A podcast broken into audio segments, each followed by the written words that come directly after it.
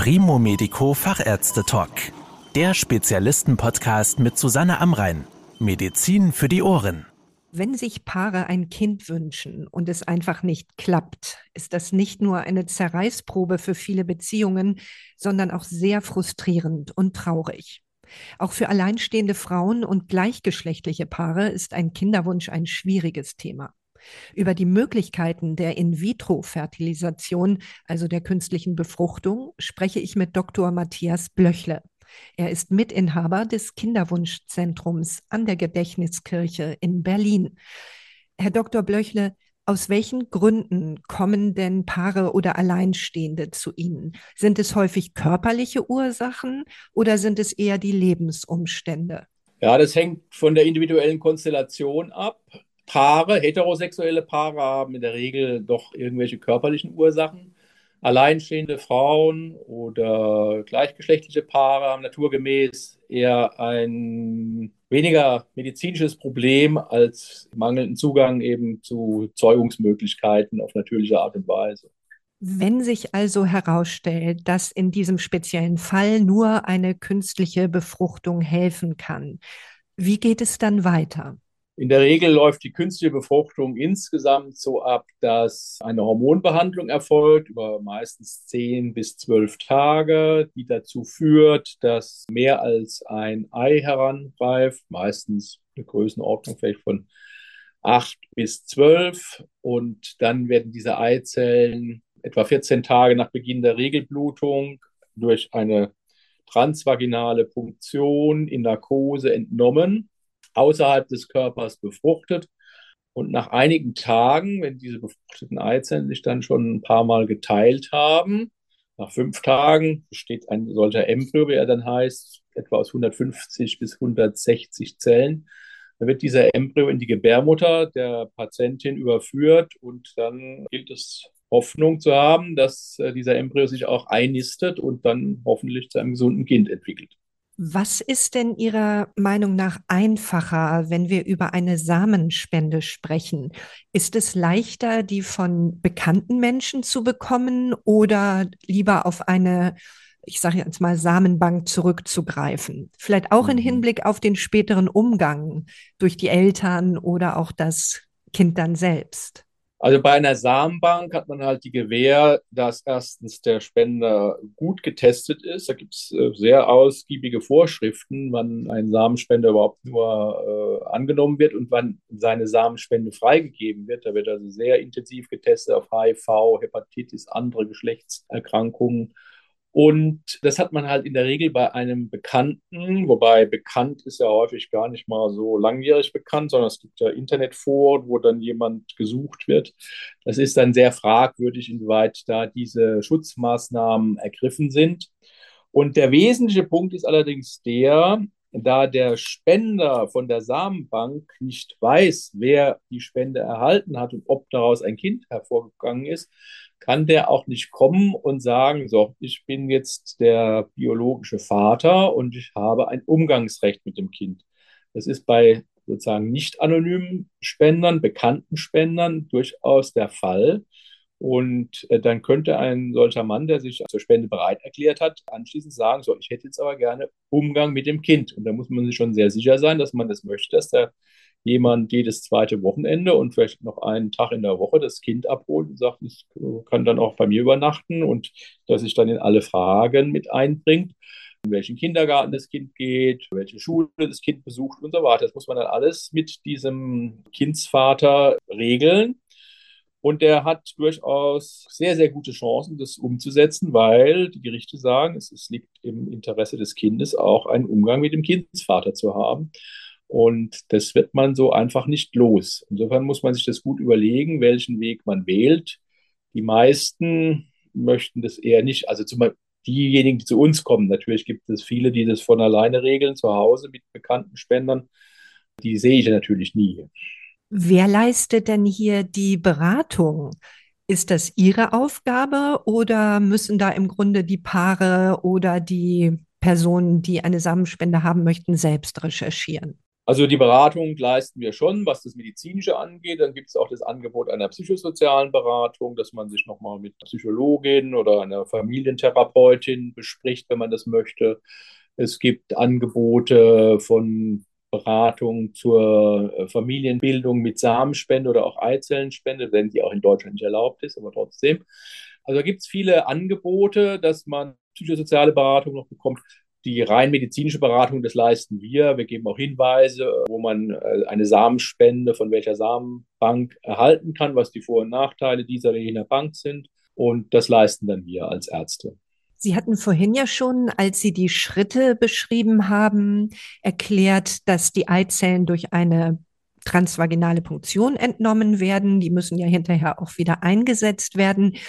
Wie schmerzhaft sind denn diese Schritte für die Frauen? Wenn man keine Schmerzbetäubung machen würde, beziehungsweise keine Kurznarkose, wie ähnlich wie bei einer Darmspiegelung zum Beispiel, dann wäre das Eizellentnahme schon relativ schmerzhaft. Und deswegen bieten wir das ja auch an, dass das hier in einer Kurznarkose gemacht wird. Man kriegt so eine Schlafspritze.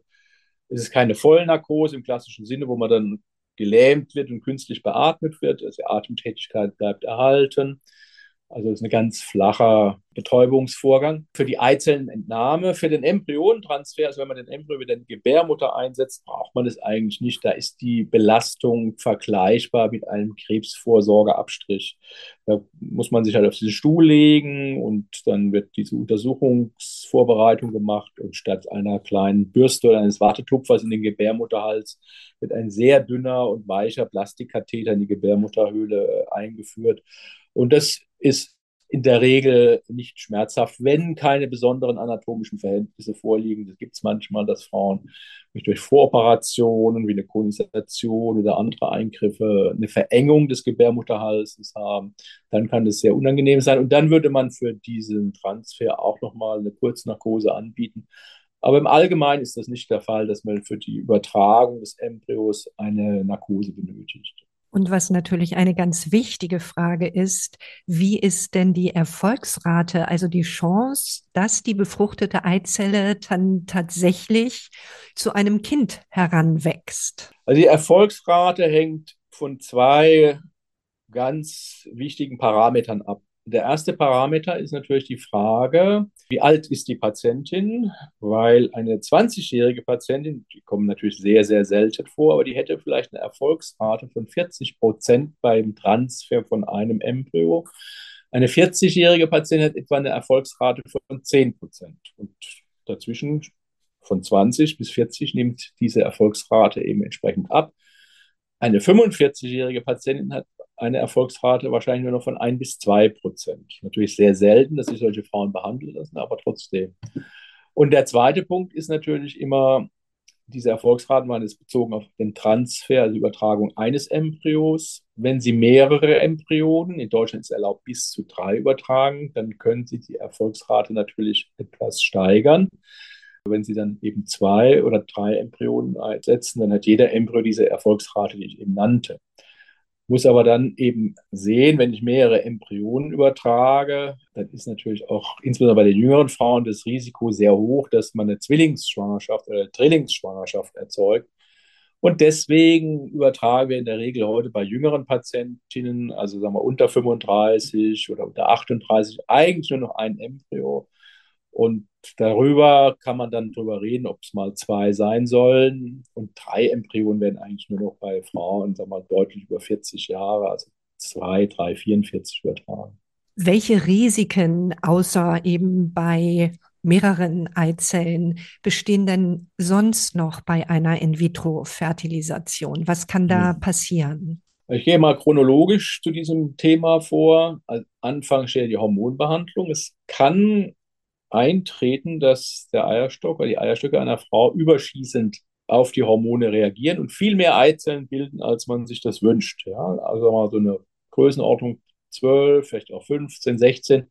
Das ist gut tolerierbar. Wenn es jetzt aber sagen wir, sehr hohe Eizellanzahlen gibt, zum Beispiel 28, 30 oder mehr, dann besteht das Risiko, dass ein sogenanntes Überstimulationssyndrom eintritt. Das ist ein Krankheitsbild, das gekennzeichnet ist durch sehr stark vergrößerte Eierstöcke. Der Eierstock ist normalerweise so groß wie eine Pflaume. Bei so einem ausgeprägten Überstimulationssyndrom kann der auch mal so groß wie eine Orange oder ja, fast eine Grapefruit werden. Das ist schon sehr groß. Das führt natürlich dann zu Verdrängungserscheinungen im Bauchraum.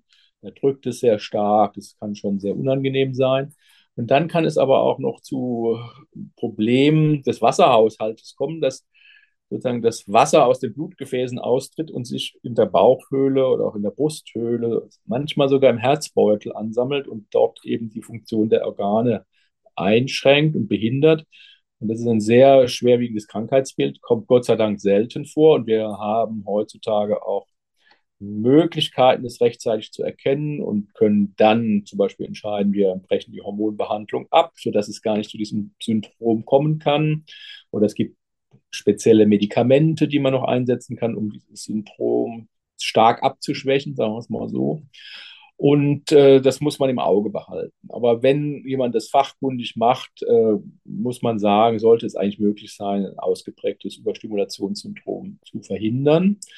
Dann erfolgt die Entnahme.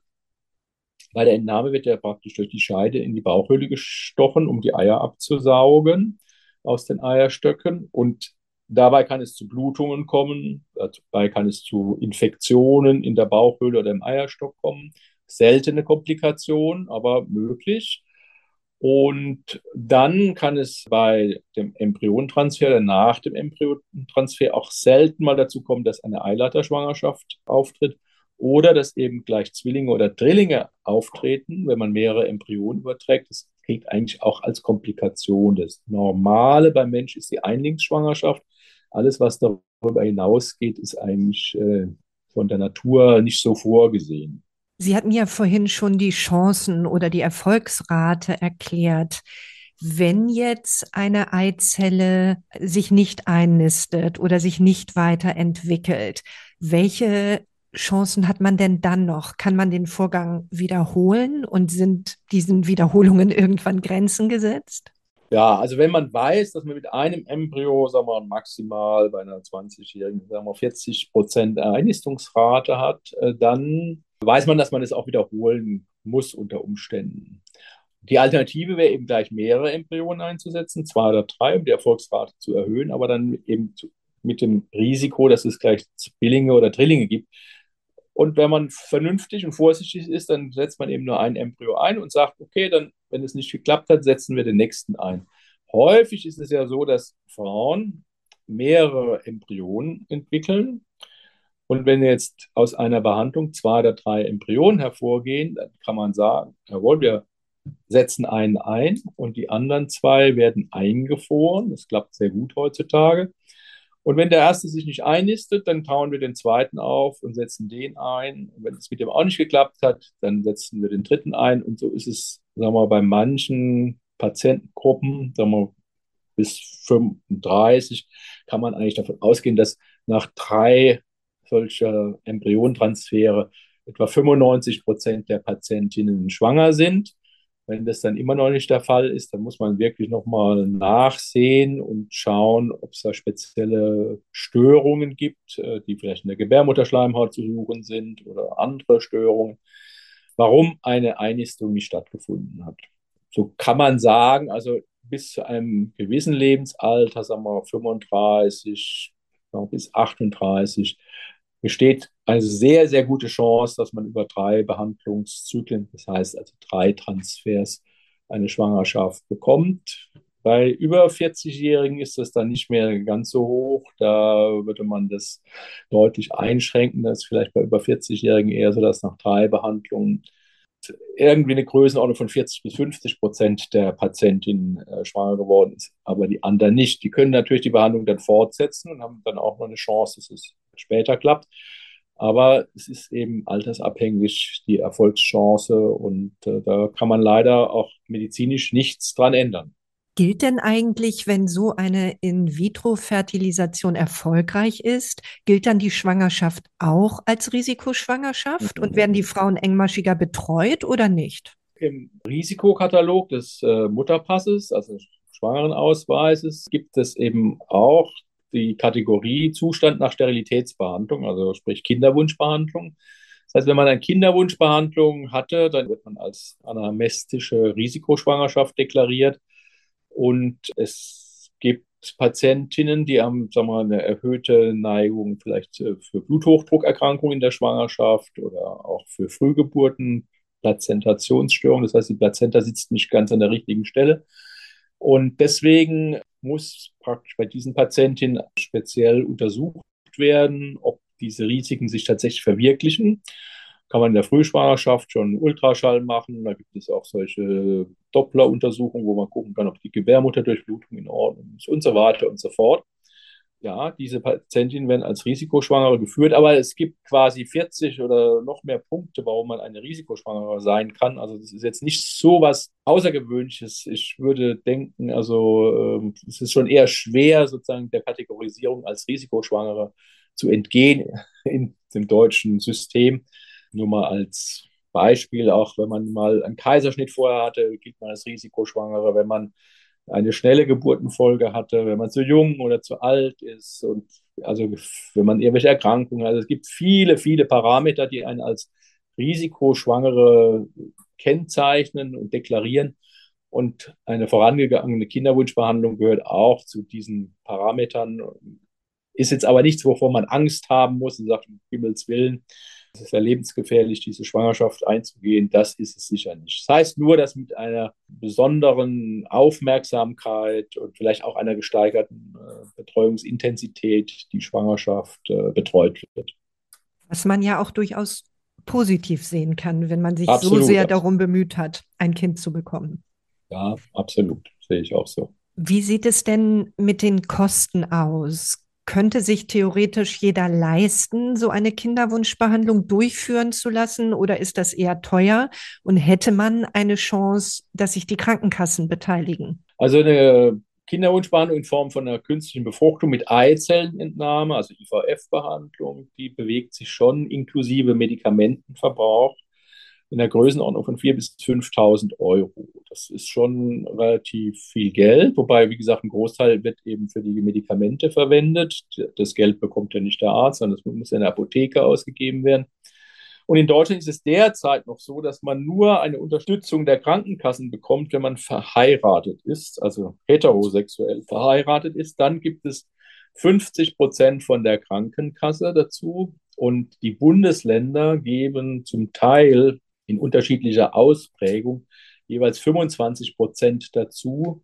Ein Bundesland wie Berlin zum Beispiel erst ab dem zweiten Behandlungszyklus, andere Bundesländer geben schon ab dem ersten Behandlungszyklus nochmal 25 Prozent dazu. Und dann kann man auch Behandlungskosten bei der Steuer absetzen, wenn sie drei Prozent des zu versteuernden Jahreseinkommens übersteigen. Bis drei Prozent muss man selber tragen. Was darüber hinaus ist, kann man als außergewöhnliche Belastung geltend machen. Hängt natürlich dann immer vom persönlichen Steuersatz ab, wie sehr sich das dann netto auswirkt. Und ja, aber wie gesagt, das deutsche Kassenrecht ist noch nicht so sehr modern, also bislang nur für verheiratete heterosexuelle Paare. Und alle anderen müssen das sozusagen komplett privat bezahlen, außer die Unterstützung durch die Bundesländer. Die gibt es dann auch zum Beispiel in Berlin für lesbische Paare oder für nicht verheiratete Paare und so weiter. Haben Sie denn das Gefühl, da bewegt sich demnächst noch was? Also im Koalitionsvertrag der jetzt regierenden Ampelkoalition äh, war das vereinbart, dass sozusagen an diesem Punkt was geändert werden sollte.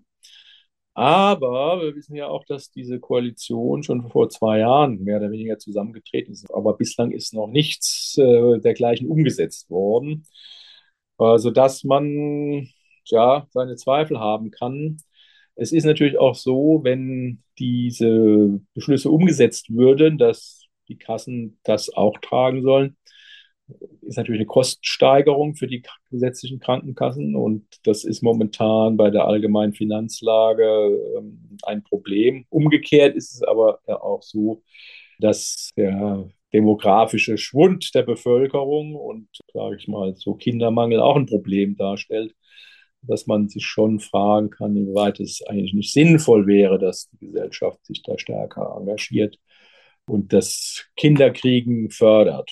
Vielen Dank für die Informationen, Herr Dr. Blöchle. Sehr gern. Das war der Primo Medico Fachärzte Talk. Danke, dass Sie zugehört haben.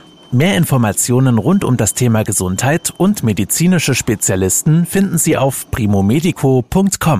Bis zum nächsten Mal, wenn es wieder heißt Medizin für die Ohren.